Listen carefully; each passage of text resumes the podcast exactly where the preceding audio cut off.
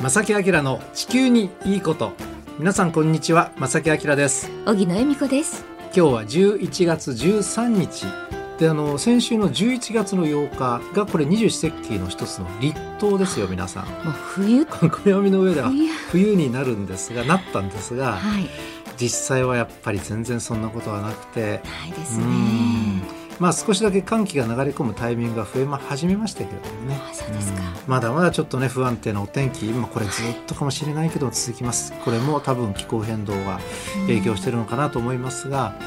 えー、今日のあのこの番組の内容は前半と後半ね少し話題を分けてお届けしますが、はい、えー、後半は素敵なゲストを、えー、お呼びしております。はい、で前半は電気自動車。電気自動車。の話をねあのしたいと思います。はい、えー、2つの大きな疑問ほとんどの方お持ちだと思いますのでそれにお答えしたいと思います。この番組は公益財団法人兵庫環境創造協会の提供と浜田科学株式会社の協力でお送りします。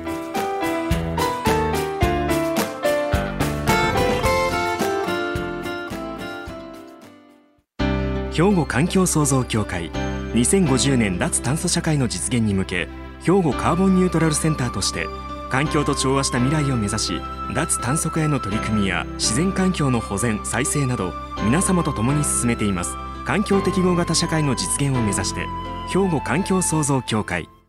お父さん何してるん？え店で使ってた揚げ油捨ててるけど。もったいな。油ってリサイクルしてハンドソープにできるねんで。油がハンドソープに？浜田科学ってとこに頼んで回収に来てもらい？SDGs や。使用済みの天ぷら油をリサイクルで再び資源に浜田と俳優のリサイクル。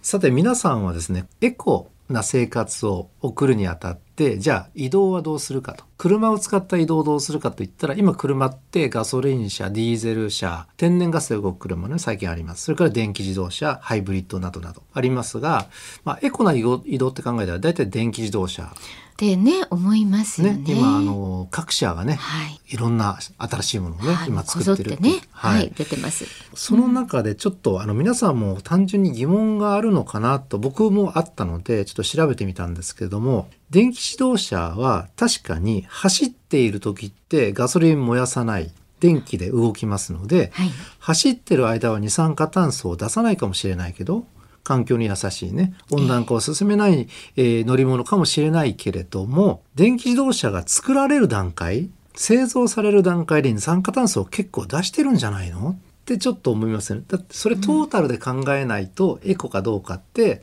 断言はできない。いや本当にね、ね、なんかそんなことふっと思いますよね。うん、いろんな物事であこれってエゴじゃないじゃないっていうようなものっていうのはないことないですからね。はい、実際。今の世の中いろんなものがそうやって混ざっていて、その企業のために利益を追求されするためにこれエコですってすごく歌ってる、はい、誤ってね、歌ってしまってる企業もあったりするので難しいんですけれども、あとねもう一つあの電気自動車電気で動きますが、はい、その電気って今ほとんどが火力発電で作られてるでしょ？これはその火力発電だから物を燃やしながら作る電気で走ってんだったらこれエコでもないんじゃないの、うん、とも言えますよね。ね今日はこの2つの疑問にねお答えしたいと思うんですが、はい、まず1つ目。電気自動車は確かに走ってる間にガソリンを燃やすことはありません。なので二酸化炭素を出さない。だけれども製造段階で結構二酸化炭素を出してるんじゃないかこの疑問に対してなんですけども、はい、あの例えばガソリン車と比較した場合はどっちもその車が製造されてから使われてもう使えなくなって廃車になるまでにこの期間に排出される二酸化炭素の量。これを、まあ、EV 車とガソリン車で比較すればいいわけですよね。たら、ね、どっちがエコかわかりますよね。うん、これ実はあのそういうデータを取るのってすっごく難しいんです。いや難しいでしょうね、うん、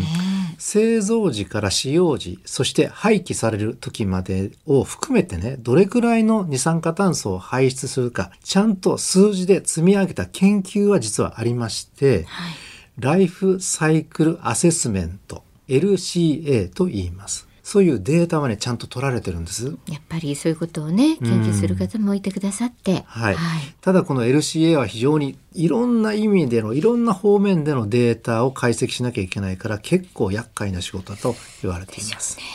さてその LCA によりますと電気自動車はですね作られる段階ではやっぱりね二酸化炭素をガソリン車でも出しちゃうっていうデータがあります。あそうなんですか、うん、ただ走ってる間は当然電気自動車は二酸化炭素を出さないから、はい、ガソリン車が不利というかねたくさん出しちゃう。エコによくないと、はい、エコじゃないということですよね。えー、そうやって考えると車両方できました。で使われて走り出します。でその車の走行距離が長くなればなるほどガソリン車はどんどんどんどん二酸化炭素を出すのに対して、ね、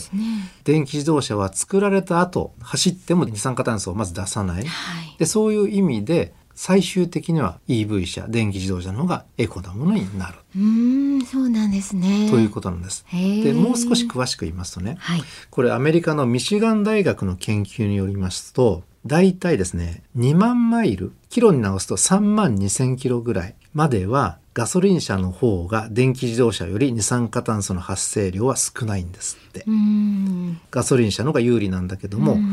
車の寿命って大体皆さんご存知ですかね？大体10万キロから15万キロと言われています。はい、でこの寿命まで走った場合 LCA で考えたら最終的には電気自動車の方が二酸化炭素は発生しない。断然少ない。断然少ないのであればこれは価値ありますよね、う。ん、変える圧倒的に電気自動車の方がやっぱり、えー、温暖化防止気候変動防止にはいい。はあ、そうなんですね、うん、車になります、うん、だけれどもなんです。けれども。車好きの方まあいろんな方がいらっしゃると思うんですがいろんな車乗りたいっ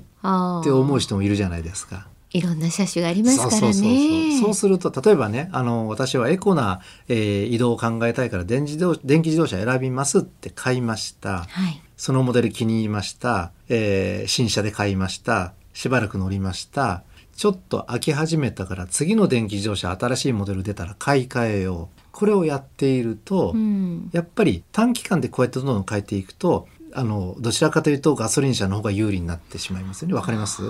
るほどね。そう。だから長く乗れば乗るほど電気自動車は有利だから、うん、エコに優しいエコだから、えー、やっぱりね物を大事にそこはどんなものでもね共通してると思いますが、うん、それが大前提。大ね本当本当にそうしてください、うん、もう買う方は。コロコロ買い替えっていうのはやっぱり一番良くないのでね。うんね、あの何をとってもそういやそう思います荻野さんおっしゃったみたいにね、どんなものでもそうなんそこは大事なとこですよね。そうですか。もうぜひ、もうね買い替えみんな買い替えていただいて長く電気自動車を乗ってください。そうそうそう。ねじゃあそのねあの2つ目の質問ですが電気自動車で使われる電気って火力発電で作られてるから、うん、これは二酸化炭素を出しながらできた電気だからよくないんじゃない？ねえ、うん、そうも思ってしまいます。いやそれはでもねおっしゃる通りなんです、はあ、だから電気自動車で使う電気をちゃんと選んでくださいね、うん、というのはこれも大前提、うん、2つ目の大前提、ね、これも大事なんですね。になります、はい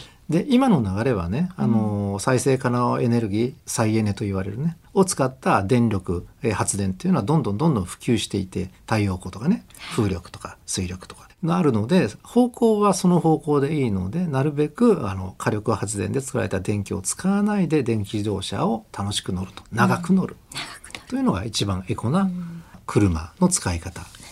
ということになります。はいでなおかつあの電気自動車もどんどんこう性能が良くなってねあの消費する電力減らせる可能性もどんどん出てくるしあと電気ってやっぱり今言いましたように作り方がねどんどん今変わってるのでいずれにしてもいい方向には全て向かってるんですがただし温暖化地球温暖化の進み具合二酸化炭素を原因とした地球温暖化の進み具合っていうのはそれよりも今は急速になってしまっているのであの早急に予算があればエコな生活にどんどん変えていく。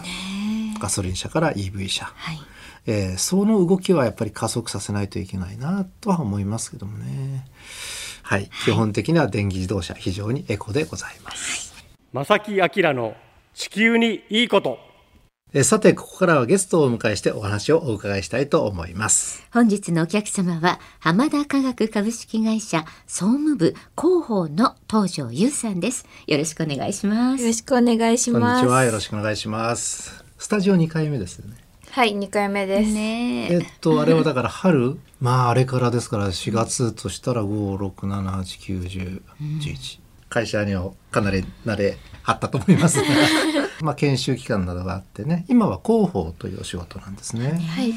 今のお仕事はいかがですか？その研修からの流れの中で。やっぱりすごく大変ですけれども、うん、毎日充実してます。ああ、よかったですね。ねあの広報って言ったらね、その会社の内容とか商品とかを皆さんにこうね紹介するという大きなね仕事だと思うんですけどある意味窓口ですからね。ですよね。あの当時さ具体的なね今の候補のお仕事、うん、具体的にはどんなことをされてるんですか、はい、俳優キャンドルのイベントとかの外部への出展だったり、うん、SNS の投稿で私が、えっと、本配属になってから社内法を作成し始めまして、ね、月に1回私が、えっと、社内法を作成してます。また直近ですと最近は尼崎市にあるオープンカレッジ広場というところに少し提案書を出させていただきました。えそれはどのような提案書なんですか？オープンカレッジ広場さんのしてるイベントで、うん、オープンカレッジ広場っていうものが毎月2回開催されてるんですけれども、はい、2回。そのイベントが不要なものを持ち寄って欲しい人がいれば無料で交換するっていう無料交換会が開催されていたので、うん、でまたそのオープンカレッジ広場さんでも以前廃油を回収してみたいっていうお話も出ていたいみたいなので、うん、今回なんか不要になった使用済みの天ぷら油を一緒に回収することができたらなっていうふうに考えて、そちらを提案させていただきました。東條さんが提案した。はいそうです。さすが。ね本当に。あの聞くところによりますとその廃油廃食油って一般家庭から？はい今回一般家庭の不要なもの天ぷら油を持ち寄っていただいてそれを回収しようと考えております、うん、あの今まではその業者さんとかレストランとかね、はい、あの回収っていう話は何回もお伺いしてるんですがなぜか今回一般家庭にこうターゲットを絞ったんですか？きっかけとか背景ってなったんですか？きっかけは本当にそのオープンカレッジ広場さんの集まりに初めて参加させてもらった時に、いろいろ会社のことを話しているうちにまた無料交換会っていうこのオープンカレッジ広場っていうイベントもあるっていうことを知って、うん、なんかこう関連づけられないかなっていうふうに思ったのがきっかけです。それがその一般家庭向けっていうのはなんかどういう思いというか？本当にイベントとか出店する中でやっぱり家で出た油を捨てちゃうっていう声をすごい聞いていたので。もったいないなっていうふうに思いますし、うん、そのイベント自体も一般の方がたくさん来られるイベントですもんね。はい。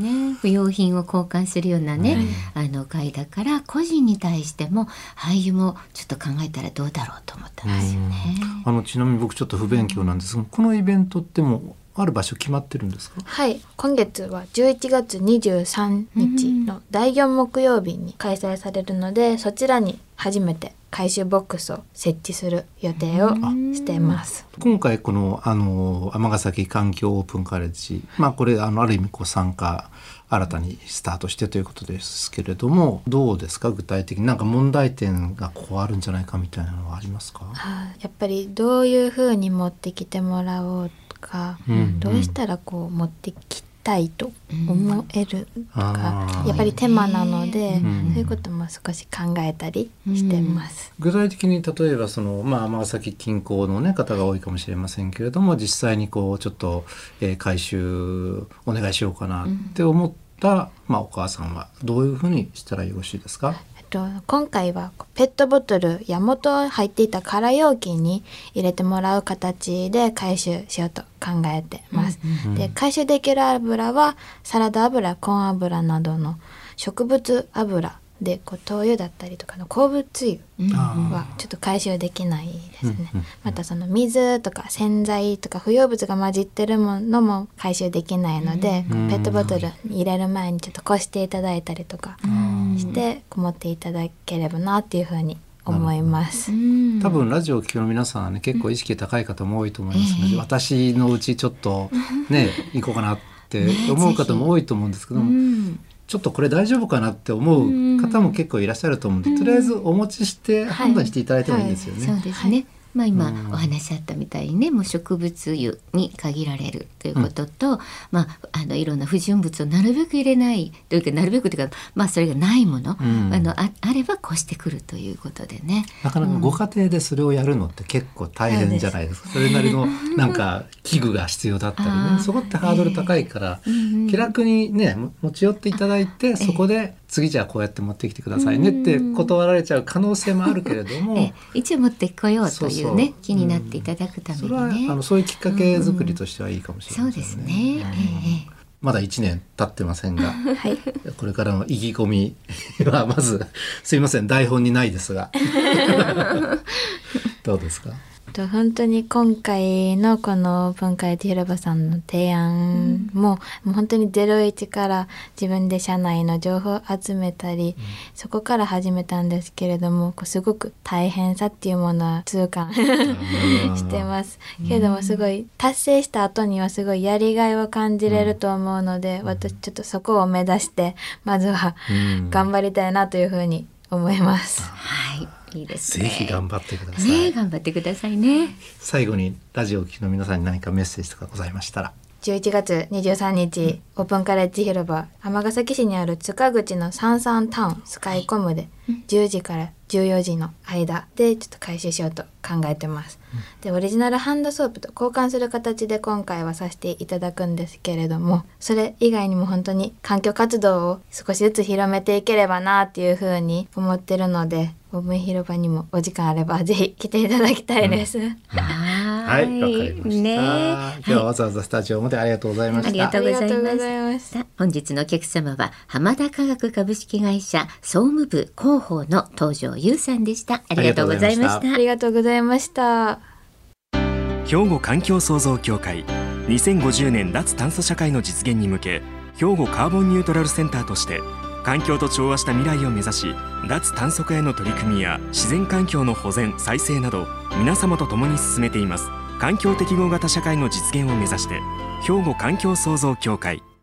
お父さん何してるん？え店で使ってた揚げ油捨ててるけど。もったいな。油ってリサイクルしてハンドソープにできるねんで。油がハンドソープに？浜田科学ってとこに頼んで回収に来てもらい SDGs や。使用済みの天ぷら油をリサイクルで再び資源に浜田と俳優のリサイクルまず皆さんにお知らせを改めてしたいんですが、今日ゲストにお越しいただきました浜田科学の東條さんからですね、えー、ご案内がありました。今月の11月23日、えー、第4木曜日に、えー、初めてなんですけれども、今回初回の回収ボックスの設置を予定されています。ね、俳優をぜひ持っていきたいという方はですね、あの、11月23日、場所は尼崎市の塚口にあります、サンサンタウンスカイコム。こちらに、えー、午前10時から午後2時の間開催されています。蓋の閉まるペットボトルに入れて持ってきていただくこと。で、えー、ハンドソープとね交換する形で開始をさせていただこうとされています。ぜひ、えー、11月23日サンサンタウン塚口の方に行ってみてくださいね。えー、さてここで番組にいただいたお便りをね紹介しましょう。もう毎週毎週たくさんのメッセージありがとうございます、はい、今日もたくさんいただきました、ありがとうございます、もういろんな方いただいてるんですが時間の関係でね今日この方ラジオネームがないんで、えー、いいでしょうか？平野区大阪市の平野区からね、いただきました。関さん、はい、ありがとうございます。毎回楽しく拝聴しております、えー、この番組のおかげでお天気やエコのこと環境について非常に興味を持つようになりましたといただきましたけれどもね。はい、はい、そしてありがとうございます。でラジオネームは、謎のウォンバットさんからもいただいてますが、はい、あの正木さん荻野さんでねあのこんにちはときました。はいこんにちは。あの流行語大賞ってありますよね。新語流行語大賞。はい、はい、このノミネートが発表されてなんと地球沸騰化入りましたよっていうメッセージくださいました。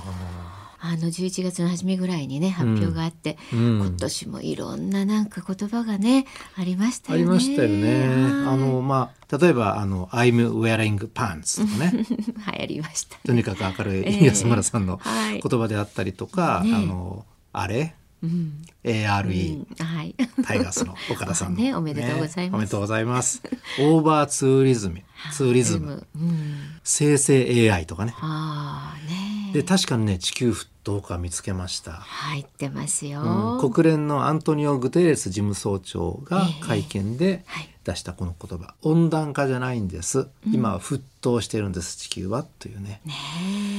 嬉しいっていうかなんかこういうこともあのすごくこう認知されだして、はい、あのいいことだなって喜ぶ一方もうこういう時代になったんだなっていうねなんか危機感も私今同時に感じました。そうなんです、あの流行新語・流行語っていろんな方面からの言葉が入っててね、うん、僕もあの毎年面白いなって見てるんですけど、はいちょっとこう面白いだけでは終わっちゃダメなものっていうのの中にはちゃんと入ってるのでねね、考えさせられる言葉がね入ってますよね、はい、まさにこの地球沸騰化は笑ってられないって感じがしますけれどもね、はい、ね。はい、メッセージいただきました、えっとうん、謎のウォンバットさん、情報ありがとうございます、ね、ありがとうございます、他にもたくさんいただいてるんですがまたご紹介機会があればしたいと思います、ありがとうございます。はい。こんな風に皆さんからもいろんなメッセージお待ちしております。おはがきお便りの場合は郵便番号650-8580ラジオ関西正木明の地球にいいこと。ファックスでは078-361-0005。メールでは、まさきアットマーク、jocr.jp こちらまでお寄せください。お待ちしています。はい、お待ちしております。あ、今見てたら、うん、ペッパーミル入っております。ああ、そうですペッパーミルパフォーマンス、えー、新語・流行語大賞、ね。これ見てたら楽しいな。楽しいですね。はい。とりあえずお時間ですので。はい、ということで、正木明の地球にいいことは今日はこの辺でお別れいたします。ご案内は正木明と小木野恵美子でしたそれではまた来週さよならこの番組は公益財団法人兵庫環境創造協会の提供と浜田科学株式会社の協力でお送りしました。